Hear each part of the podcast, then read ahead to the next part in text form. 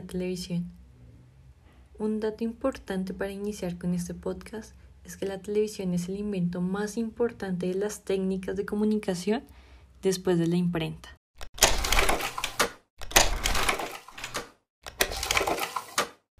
Para hablar de la televisión, tenemos que volvernos en el tiempo al año 1884, año en el que el ingeniero alemán Paul Lincoln registró en la Oficina Imperial de Patentes la que hasta el día de hoy se conoce como la primera patente en la historia de la televisión, que consistía en el disco de Nipkow, que era un dispositivo mecánico que servía para proyectar la luz que era reflejada por un objeto sobre unas células de selenio que enviaban los impulsos eléctricos a través de un cable.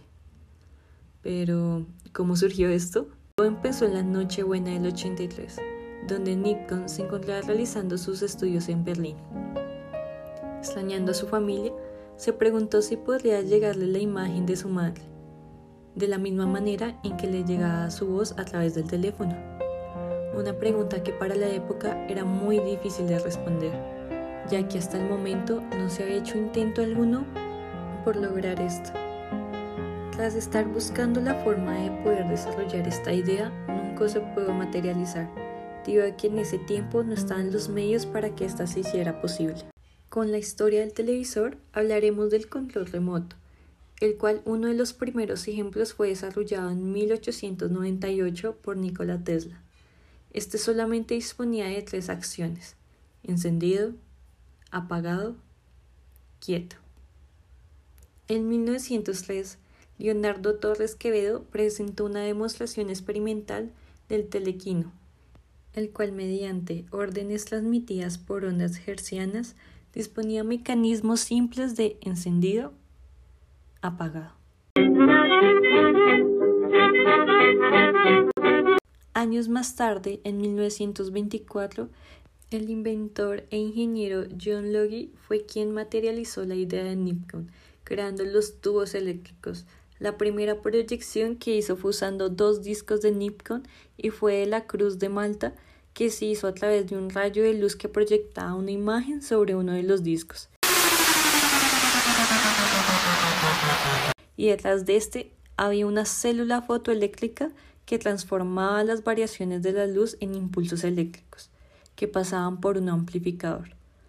Lo que más dificultó este proyecto era que los discos debían girar de forma sincrónica, es decir, a la misma velocidad.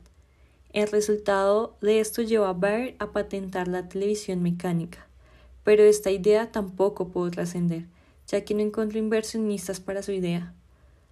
Luego de muchos intentos, en 1928 un grupo de inversionistas le ayudó y se dio paso a la era de la televisión mecánica, que pronto llegó a su fin, ya que al ir evolucionando se le exigía más, pero esta no pudo soportar más. Para esta misma época, el físico Carl Ferdinand inventó el osciloscopio, que fue la base para la creación de los tubos catódicos por Vladimir Soborikin, que hasta la fecha siguen siendo los elementos básicos para la elaboración de las cámaras y los receptores de televisión. Vladimir fue un ingeniero ruso nacionalizado estadounidense, que llegó al país americano a trabajar en la compañía eléctrica Westinghouse donde empezó a desarrollar todos sus experimentos y el 13 de noviembre de 1928 logró patentar el tubo para la reproducción de imágenes con electroimanes que dirigían electrones en una pantalla cubierta de fósforo, dando paso a la nueva televisión eléctrica, siendo en la exhibición de tecnología de Berlín donde se realizó la primera transmisión de imágenes. En un avance rápido para el año 1935, en Alemania se emitía un programa dos días de la semana. En 1936, la emisora Paul Lincoln transmitía imágenes de los Juegos Olímpicos de Berlín y para el año 1939 ya habían más de 10.000 aparatos de transmisión en los hogares.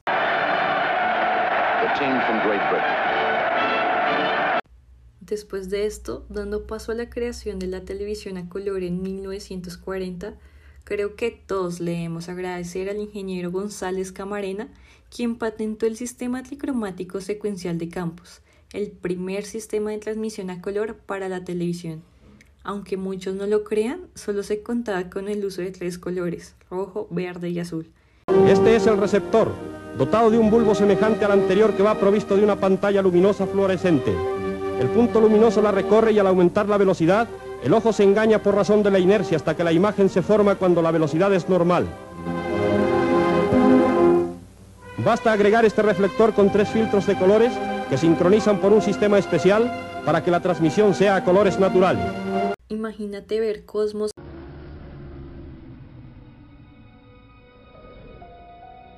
Cosmos, en medio de la Vía Láctea. Jugar Red Dead Redemption 2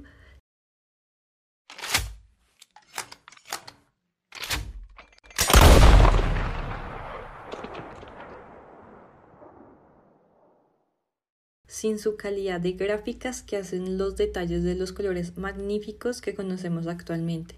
Y sin embargo, estos primeros tres colores se podían transmitir mediante un rayo con discos catódicos y generaron en la población que podían adquirir esta máquina un bien trivial que se detonaría para las grandes familias y empresas de la época un signo de estatus. Continuando con el mando a distancia, el primer control remoto de un televisor fue desarrollado por Zenith Radio en 1950. El control llamado Lazy Bones, que traduce para vagos, se usaba con un cable para conectarse al televisor. En 1950, el presidente de Cynic Electronics, Eugene McDonald, les planteó un reto a los ingenieros de la compañía de crear un dispositivo que le permitiera silenciarlos o cambiar de canal a uno donde se estuviera transmitiendo algo que no fueran anuncios. En 1955 el ingeniero Eugene creó un control remoto sin cables. El mando llamado Flashmatic funcionaba enviando un rayo de luz a una célula fotoeléctrica, pero las células no distinguían entre la luz del mando y la luz de otras fuentes. Para que el Flashmatic funcionara se debía apuntar con precisión al mando receptor. En 1956 Robert Alder desarrolló el Zenith Space Command, un control sin cables, era mecánico y usaba ultrasonidos para cambiar el canal y el volumen. Dada la oportunidad del televisor, se dio paso a la primera producción en masa de televisores gracias a la corporación Sharp en 1953, con el modelo TV3 14T de 14 pulgadas, el cual tenía un precio de 175 mil yenes. Su costo elevado se debía a que en ese momento parecía demasiado difícil fabricarlos. Uno de los motivos era la dificultad de ofrecer un servicio postventa. La empresa de Tokuji Hayakawa impartió cursos intensivos para formar a sus ingenieros y distribuidores rápidamente en la nueva tecnología de la televisión, con lo que se estableció un completo sistema de servicio técnico. Luego de la gran producción de la corporación Sharp, Sony Corporation en 1960 lanzó el primer televisor portátil que se fabricó en el mundo. Y en 1968 el televisor con imágenes hasta un 25% más brillantes en comparación con los televisores comunes de la época. Otra de las grandes compañías fue Panasonic Corporation, Retomando con las patentes de la televisión, el ingeniero González no dejó esto aquí. En los años 60 hizo el sistema bicolor simplificado que permitiría lanzar la televisión a color, inicialmente en México. Espera contar con su simpatía, ya que todo el equipo con el que está transmitiendo ha sido construido en México. XHGC Canal 5, el único sistema de televisión construido en nuestro país, servirá para representar a México en pensamiento, en imagen y en acción.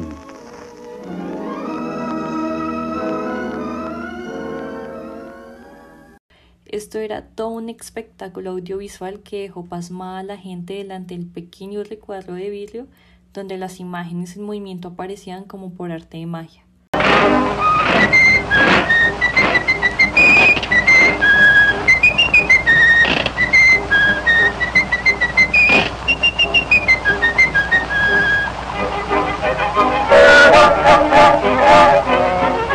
Después se integrará en todo el mundo el Comité Nacional de Sistema de Televisión, que en sus siglas NTCS es el sistema de televisión analógico que se ha implementado en América del Norte, América Central, la mayoría parte de América del Sur y Japón. Día a día la televisión ocupa una parte importante de las actividades cotidianas.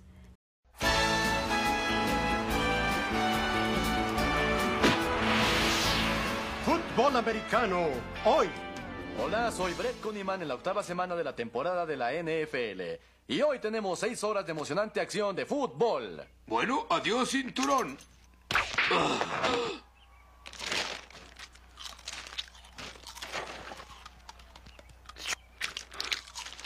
Es un sistema valioso para saber las noticias del mundo. Nos lleva a lugares que tal vez nunca estaremos, pero nos hace imaginar que podremos llegar allí.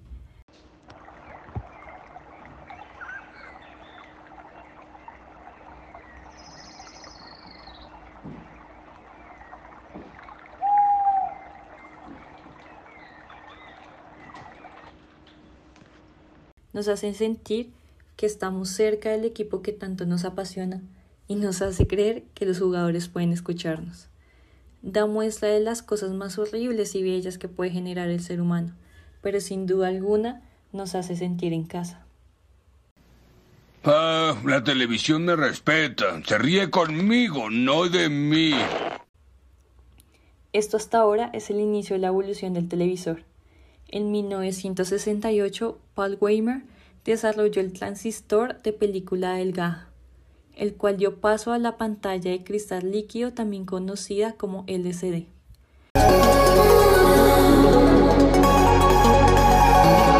Esta es una pantalla formada por un número de píxeles en color colocados delante de una fuente de luz, lo cual atrae más a las personas, por ser más liviana, compacta, portátil, barata y más confiable. A pesar de esto, en 1988 se desarrolla en Japón por el ingeniero Nagayasu una pantalla LCD a todo color de 14 pulgadas. Esto genera todo un cambio en la industria electrónica porque la pantalla LCD reemplaza el tubo de rayos catódicos que implementaron los primeros pioneros de la televisión. Continuando con esta historia, sin saber que iba a entrar una nueva competencia directa en el mercado, el físico químico Shin Tang en 1987 construyó el primer dispositivo práctico LED orgánico. Este es un tipo de diodo que se basa en una capa electroluminiscente formada por una película de componentes orgánicos que reaccionan a una determinada estimulación eléctrica, generando y emitiendo luz por sí mismos. Sin más preámbulo, en los años 90 se empezó a popularizar el uso del mando a distancia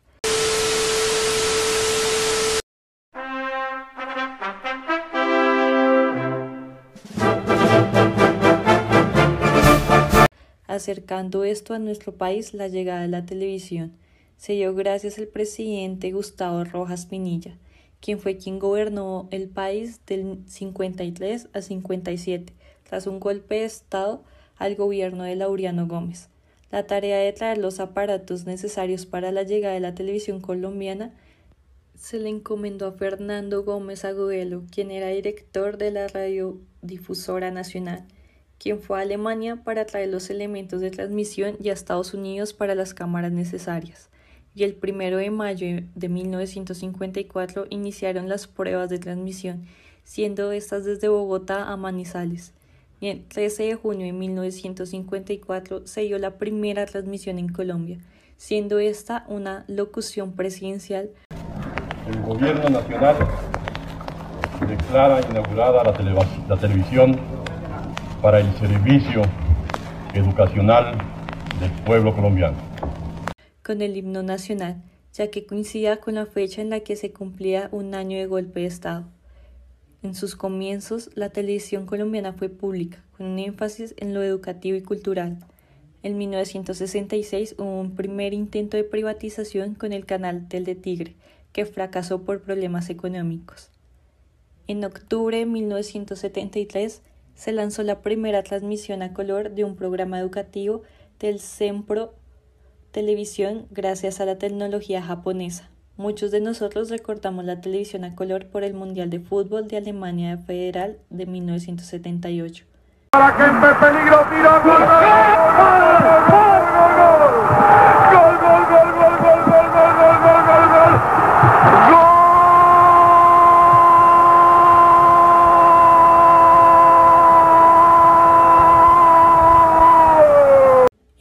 1979, el ministro de Comunicaciones José Manuel Arias Carrizosa inauguró oficialmente la televisión en color.